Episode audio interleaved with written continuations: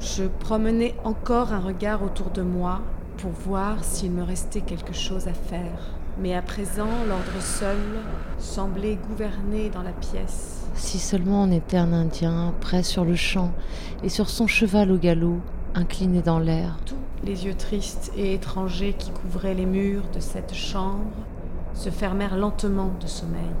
Qu'on tremblait sans cesse sur le sol tremblant, Une dernière fois, jusqu'à laisser les éperons, car il n'y avait pas d'éperons, je regardais par la fenêtre, là-bas.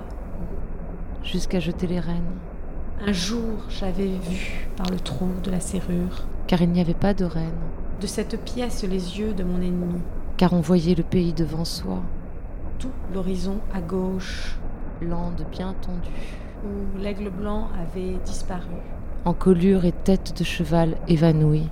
ne semblait empli que d'un seul sourire, comme aveuglé de bonheur. Un sourire que j'avais vu une fois, me promenant en rêve et comme suspendu par un jour de soleil qui ne finissait jamais. J'étais consolée et je quittai la maison à l'aube.